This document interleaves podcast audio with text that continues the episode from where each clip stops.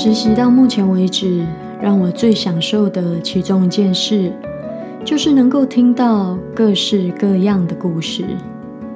每一个疾病，每一个病人的背后，都有个珍贵的、专属于这个病人的生命体验。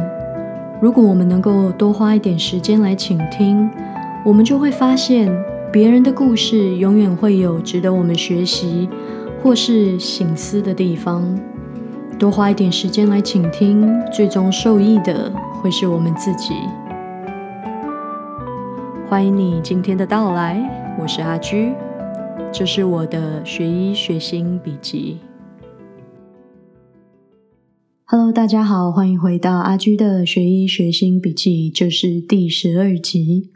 我们每一个人都有偏见，但是往往我们并不知道我们的偏见在哪里，并且在什么样的时候会不经意的透露出这些偏见。阿居刚刚下班，然后在下班前发生了一件我觉得很有意思的事情，啊，很适合来做今天这一集的开头。我们这个小岛上的加医诊所，其实医生不是很多，那其中在诊所里面的两位。家庭医师呢，也是阿居的老师。这两位老师，我觉得他们都是很好的老师，而且啊，行医上面都很有经验。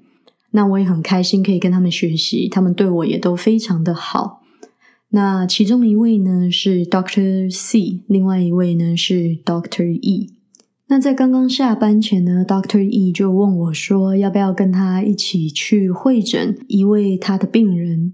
是一位老人家，然后最近有一点忧郁症跟焦虑症的症状。因为这一些啊精神健康上面的症状呢，这个 Doctor E 呢，在上一次会诊这位病人的时候，就把他转给我们小岛上面有一个专门为精神病患者服务的一位工作精神病工作者。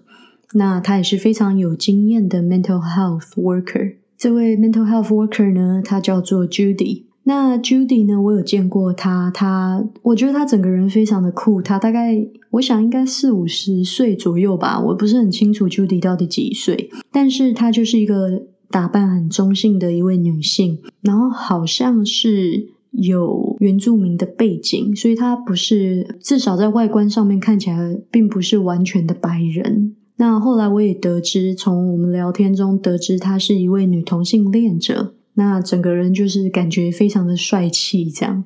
那 Judy 呢，就跟 Doctor E 说。觉得他的这一位病人可能不一定是真的有忧郁症跟焦虑症的倾向，有没有可能是有一点点老人痴呆呢？所以他就希望 Doctor E 来排除这个可能，去为这位老人家做会诊，给他做一个测试，叫做 Mocha。那 Mocha Test 呢，是在加医科里面我们时常会用到的一个工具，用来。筛检老人痴呆的可能。那么进到会诊间以后呢，我就看了一下这个病人。呃，从他的口音中可以得知，他以前其实是住在英国的，他是一个英国人。后来呢，才移民到了加拿大，然后住在小岛上。那是一个英国白人，蛮高壮的。那很多男人呢，到了年纪比较大的时候，面对他们的情绪问题，都不太容易表达自己。我可以感觉得到，这位病人他。对于自己的忧郁跟焦虑呢，感到发非常的不耐烦，非常的 frustrated。那从谈吐中呢，也大概知道说，那他的家人也对他的这些情绪问题并不是非常的开心，所以才会来找 Doctor E，希望呢，呃，能够得到一些情绪上的缓解。那 Doctor E 呢，也请 Judy 呢去找这位病人。在聊天的过程中，我们就发现到说。这一位病人呢，就提到 Judy 的时候，就觉得说他好像有一点对不起他，因为 Judy 来拜访他的时候，他对 Judy 的态度非常的差，然后甚至对他有一点发脾气。那这位病人对他的行为觉得有一点自责，同时呢，他也觉得那他那是他没有办法控制的。不知道为什么，当这位病人在提到这一件他跟 Judy 之间的互动的时候，我的脑海中突然出现了一个画面哦，就是眼前的这一位英国老人家白人在面对一个女同性恋者，打扮中性、帅气，然后非白人。是原住民，我的心里突然出现了一个感觉，就是这一位老人家是不是有对于 Judy 有一点歧视？首先，因为她是女人，嗯，然后外表打扮呢是比较非主流，然后再来她不是白人，是不是因为这样子他对她有偏见，所以不想要跟 Judy 嗯有更多的互动，或者是有更多的接触，所以他行为表现上有一点 frustrated。当然，这是我。在听这位病人描述这件事情的时候，我心里中心里面浮现的一个影像跟想到的一件事情，有没有可能是因为这样子？所以我心里面其实有一点点的不舒服。当这一位病人在描述他对于 Judy 的那一些不礼貌的时候，我心里面其实是有一点不舒服的。我会觉得说，是不是你自己看不起人家，或者是对他有一有一些什么样的偏见？这些话我当然没有对没有说出来，我都是摆在心里面。那在那之后呢，Doctor E 也跟这位病人建议说，呃，其实还是要继续去找 Judy，因为 Judy 呢是一个非常有经验、非常有智慧的一个人。那 Doctor E 也对这位病人说，对于 Judy，Doctor E 对他有非常非常大的尊重，a lot of respect for her。那病人也有听进去，觉得说，嗯，可以再跟 Judy 再试一次，再咨商一次，看看能不能帮助他缓解一些情绪上面的问题。那在会诊最后呢，病人也让做了 Moca test，也没有发现他有什么老人痴呆的症状。的确，他是在经历一些情绪上的。障碍在结束以后呢，Doctor E 跟我回到了我们诊所的办公室，他就对着我很小声的讲了一些话。那 Doctor E 就说：“之前我有听过我的同事说，你知道 Judy 她是女同性恋者吗？所以呢，她跟女性的患者处的比较好。他用英文是这样讲的：She works better with women。女性的病人呢？”他通常会处理的比较好。那我听到这句话，我就有一点觉得错愕，因为这个病人跟我们描述明明是同一件事情，可是我跟他却有完全两种不同的想法跟反应。我所想到的是，这个病人他身为一个白人男士，来自于英国，面对 Judy 一个女人、女同性恋者，有着原住民的血统。我所想到的是，这位病人是不是对 Judy 有一些歧视，所以他不想要跟他合作？而 Doctor E 想到的却是 Judy 是一名女同性恋者，所以他不喜欢跟男人工作。我我听到这个，我非常的 shock，所以我也很轻轻的讲了一句话，我就说，也有可能是这一位病人对 Judy 有一些偏见，也有可能是病人自己本身的问题。那 Doctor E 听到这一句话呢，他也吓了一跳，他马上就说：“对对对对对，应该这个病人也说他自己对 Judy 很不礼貌什么的什么的。”然后之后我们就又去忙了别的事情，因为在下班前呢来了一个急诊，所以我们就一起去处理了这个急诊。那在急诊处理完后呢，Doctor 又再一次对我说：“真的很谢谢你刚刚对我讲那句话，嗯，我刚刚讲的那个话真的很不很不适当。”嗯，我没有想到。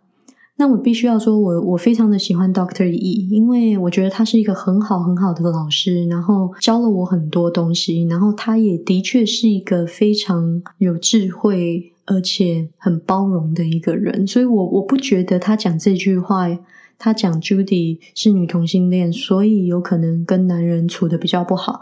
这一句话，他有什么不好的 intention，或者是？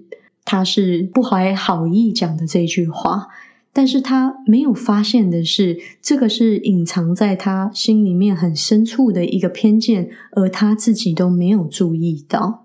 那我呢？我心里面也有偏见，就是我对于比较非主流的团体，在这个社会上比较容易受到压迫的团体，是比较具有同理心的，是比较觉得心疼的。我们两个都有偏见。但这些偏见呢，都是来自于我们自己的不同的生命经验。当另外一个人跟你有不同的生命体验，有不同的背景，你们会带着不一样的偏见来互动，你就会从他的身上发现你没有注意到的那些偏见，他也能从你身上看到自己的偏见。所以今天的这一集呢，阿居希望透过分享在小岛上面的几个故事，来让大家听一听那一些可能在你平常生活中不会遇到的人事物。透过他们的故事来反思我们的心里有哪一些隐藏的我们看不到的偏见呢？为了保护病人的隐私，所有提及的名字都是匿名。故事的细节及内容也做过修改变更，如有雷同，纯属巧合。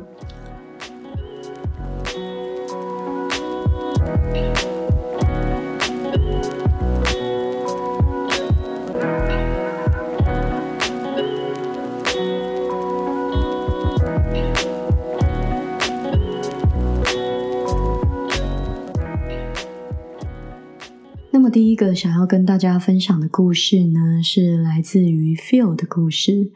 Phil 呢是一位中年的跨性别者，他的生理性别呢是女性，但是他的心理性别呢并不认为自己是一个女性。他的 gender identity 呢是。雌雄同体，或者是英文我们称 androgynous 这一方面，阿居在中文的部分并不是很清楚正确的名词是什么。在英文中，我们一般称生理性别为 sex，那心理性别呢，我们称 gender。那对于 Phil 来说呢，他的生理性别虽然他出生的时候是拥有女性的性器官。但是他在心里面并不认同他自己为社会上一般所呃设定的女性的这样子的一个角色。那让他更有认同感的呢是 androgynous 这个单词。那阿居查了一下字典，是雌雄同体的意思。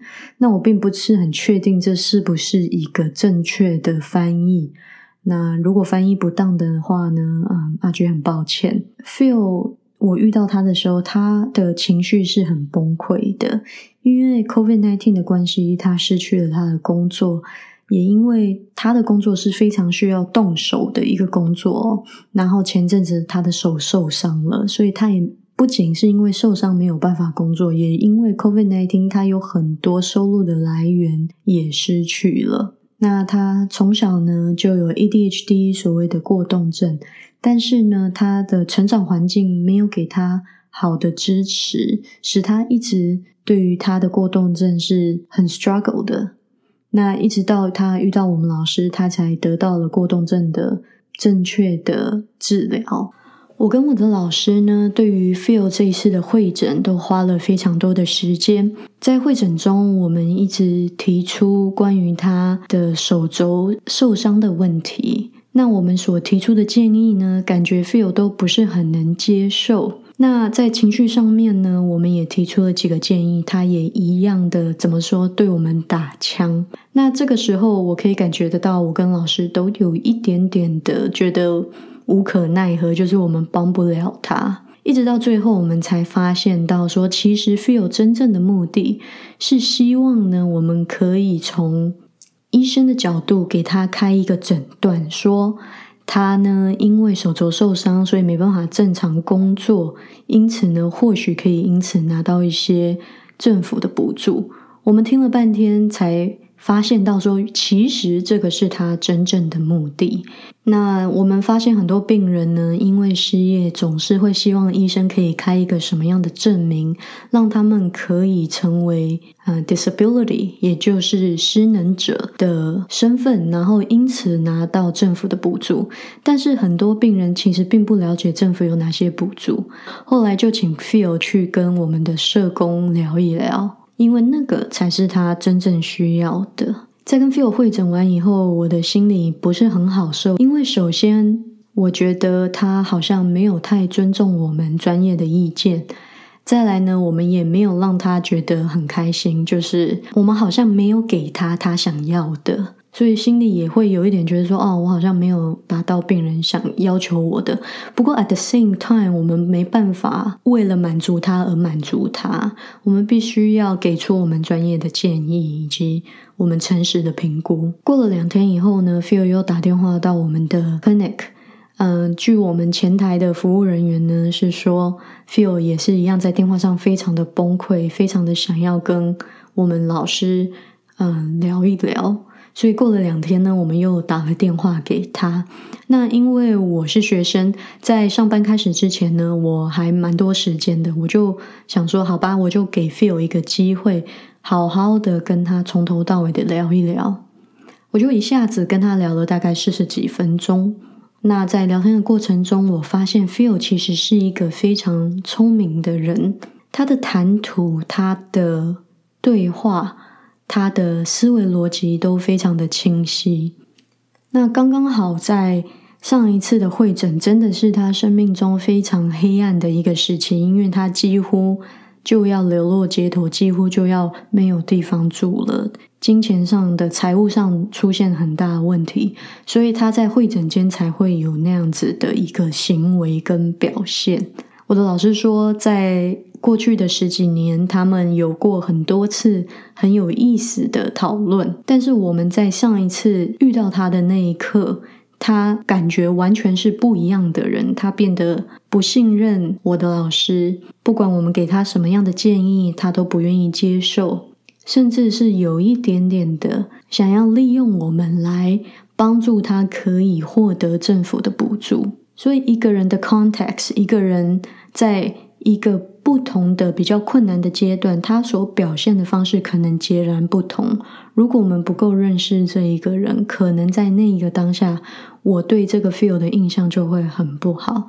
但是因为后来有了那个机会跟他比较长一点的电话接触，我才能够更深层的了解他的全面。这样子的一个人，他其实没有不好的 intention，他没有不好的想法。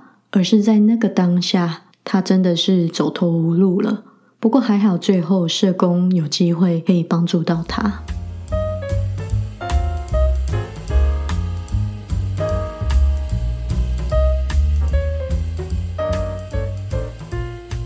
那么这个礼拜呢，阿居依然是在小岛上面做加医科的实习。那过去的两集呢，阿居都有提到这个小岛。那欢迎你呢，到第十集、第十一集去听小岛上面的那些故事。阿居呢也有在我的脸书还有 IG 账号上面分享在小岛上面拍的一些照片。欢迎你到脸书跟 IG 追踪阿居的学医学新笔记。第二个故事呢，是来自于 Brian 的故事。Brian 呢，是某一天我跟老师值班的时候，他来到了我们的急诊间。那为什么会来到我们的急诊间呢？是因为他已经三天没有睡觉了，他睡不着。那因为我的老师是认识 Brian 的，我老师马上就知道说 Brian 一直都有酗酒的问题。这一次呢，应该也是同样的事件，就是 Brian 应该是在 alcohol withdrawal 酒精间断了以后呢，所产生的一些副作用。那我见到 Brian 的时候，我就觉得说：天哪，这个人好臭哦，感觉应该是好。好几个礼拜没洗澡那种感觉。那小岛上其实住了很多这样子在社会底层的人，他们没有好的工作，也没有什么钱，那就住在可能因为我们这个小岛上面有很多树林嘛，他们可能就在树林里面住了一个小木屋，或者甚至是一个帐篷，就这样子住在这里。那我们老师是说，Brian 呢？其实不是一个坏人。Brian 在跟我们讲说他家里的状况的时候，他说他有一个 brother，他时常都要照顾这一个 brother。后来深度了解以后，这个 brother 并不是他的亲兄弟，并不是他亲生的弟弟，只能说是一个朋友。但是 Brian 一直把他当成自己的亲兄弟。这一位 brother 是有思觉失调症的。Brian 每一天每一天都去这个 brother 的房子里面去照顾他。我的老师有一次去过他们的房子，我的老师形容说，这个是他这辈子去过最可怕的一间房子，因为非常的脏乱，每一个地方都布满了灰尘跟各式各样的脏东西。那他是觉得说，他随如果随便碰任何一个地方，可能都会有什么 super bug，就是很很严重的细菌这样子。那他们的生活环境的确是很差。但是 Brian 呢，还是每一天都去照顾这一位有视觉失调症的 brother。我的老师其实是很喜欢 Brian 的，虽然他的生活似乎一团糟，他的人生也似乎一团糟，但是在他一团糟的情况下，他竟然还有那个心，还有那一份爱去爱那一个跟他完全没有血缘关系的 brother。我觉得这个是令人很感动的。在我在为 Brian 做一些检查的时候，他对我也非常的有礼貌，非常的 nice，然后很温柔。我相信 Brian 的人生一定做过很多的错事。我相信，如果我有机会跟他的老婆、孩子讲话，他们对于这个父亲，对于这个先生，一定是非常的愤恨的。不管是什么样的原因，让他的人生走到了今天的这一步，他的故事让我。感觉到说，很多时候并没有真正的好人跟真正的完全的坏人。很多人可能都像 Brian 一样，有很多的因素导致了他今天的这个样子。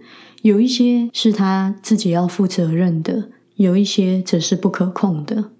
在我们治疗完 Brian 以后，我的老师跟我说，Brian 其实是在一个暴力的家庭里面成长的。他从小呢就受过来自于他的长辈的一些暴力的想象，种种点点的原因集结在一起，让他成为今天的他。我们没有办法去断定他是好还是不好。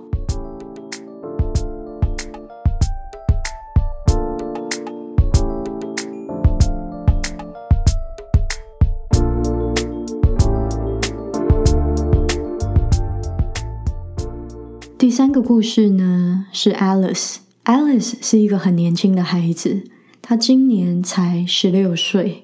她的父母呢都是毒贩，所以在她的小时候呢就没有得到父母很好的照顾。父母呢也是把她踢来踢去的。那阿居在第五集的时候有提到童年的创伤，大家可以去听一听，在这里我就不讲了。但是童年的创伤呢，对一个人的人格发展及身体健康是有很大的影响的。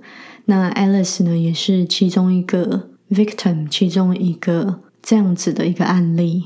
这样子的孩子呢，很容易会有情绪上的问题，所以 Alice 呢有很严重的焦虑跟忧郁。在之前呢，他也染过毒瘾，他只有十六岁哦。但是很庆幸的是，他遇到了几个很不错的大人。他现在的这一个养母对他很好，把他视如己出，也给了他一个比较 stable、比较稳定的家。他一直到十三岁才遇到现在的这个 foster parent 这一个类似于养母的一个角色。那他的父母已经不知道跑到哪里去了。在几年前呢，他为了要戒毒，去了一个戒毒所。他原本都没有在上课的，但就在戒毒所这短短几个月的时间，他一下子就把所有的功课都 catch up，而在十六岁的年纪呢，就上了高中三年级，也就是我们这边说的十二年级。所以其实他的 IQ 是非常非常高的，他马上就要高中毕业了，在十六岁的年纪。我们的老师告诉我说。我们跟 Alice 的区别就是，他没有一个好的基础。如果说他有一个好的基础，他现在的成就肯定不得了，因为他真的很聪明。孩子是无辜的，很可惜他的起点造成了他现在这一些情绪上跟身体上的问题。我深深的希望他能够越来越好，能够得到很多爱跟支持，能够有一个稳定的家。让他可以放心的去发展他的才华，让他可以有很好的成就。我也深深的希望他的聪明不要用到会让自己更沦陷的地方，以上呢，就是我今天希望能够跟大家分享的故事。不管是 Phil、Brian 还是 Alice，他们都来自于跟我很不同的背景。如果我今天没有进医学院，没有要当医生，如果我今天没有来到这个小岛做实习，我可能一辈子都不会跟他们有这么近距离的接触，有这么深层的聊天。所以我觉得这样子的经验很宝贵，因为他们让我看到了这个世界很不一样的一面。在有机会跟他们接触以后，才会看得到说我的那一些既有的偏见，并不是他们真正原来的样子。Feel 其实他并不是他看似下这么的欢，这么的 sneaky，而是在那个当下情况所逼，而他背后有。很丰富的故事跟生命经验，让他的谈吐，让他的思维都非常的有深度，以及让人意想不到。Brian 呢，虽然人生感觉好像一团糟，酗酒，没有工作，老婆孩子也不在身边，但是他有一个温柔友善的心，他愿意每一天花时间去照顾那一个比他更不幸、更失能的兄弟。三百六十五天没有一天休息，或许在世俗的眼光下，他就是一个好像很糟糕的人。但是你如果跟他相处过，你也会感受到他心里面其实有很大的温暖。Alice 表面上看起来是一个小屁孩，他非常的聪明，很有才华。他靠着自己的力量完成了学业，成绩还很优异。他会是今天的这个样子，只是因为他的出身没有给他。很好的机会。这个世界是彩色的，什么样子的人都有，而往往我们通常只会留在这个世界的一个小圈圈里面，然后就看不到很多人也没有机会看到这个圈圈以外的那些颜色跟色彩，还有故事。我们在自己的圈圈里面形成了属于我们自己的偏见，认为这个圈圈以外的世界呢都是不好的，或者是不正常的。这些偏见在不伤害人的情况下，我们自己保留着就保留着吧。但是如果这些偏见会造成你对他人的伤害，那我们就要好好的醒思一下，是不是可以跨出我们的圈圈，去看一下跟你不一样的人，去听一下跟你不一样的故事，去触碰那些你之前不敢触碰的，去触碰那一些你之前。不了解的事情，当你的心能够更开阔，当你的眼界能够更宽广的时候，你也会感到更快乐，因为你会发现这个世界上就是因为有这么多不一样的颜色，所以才美丽。真正的纯白色是所有的颜色加在一起形成的，少了一种颜色都会失真。希望你喜欢阿巨今天分享的这一些故事，那我们今天就分享到这边，我们下次见。拜拜。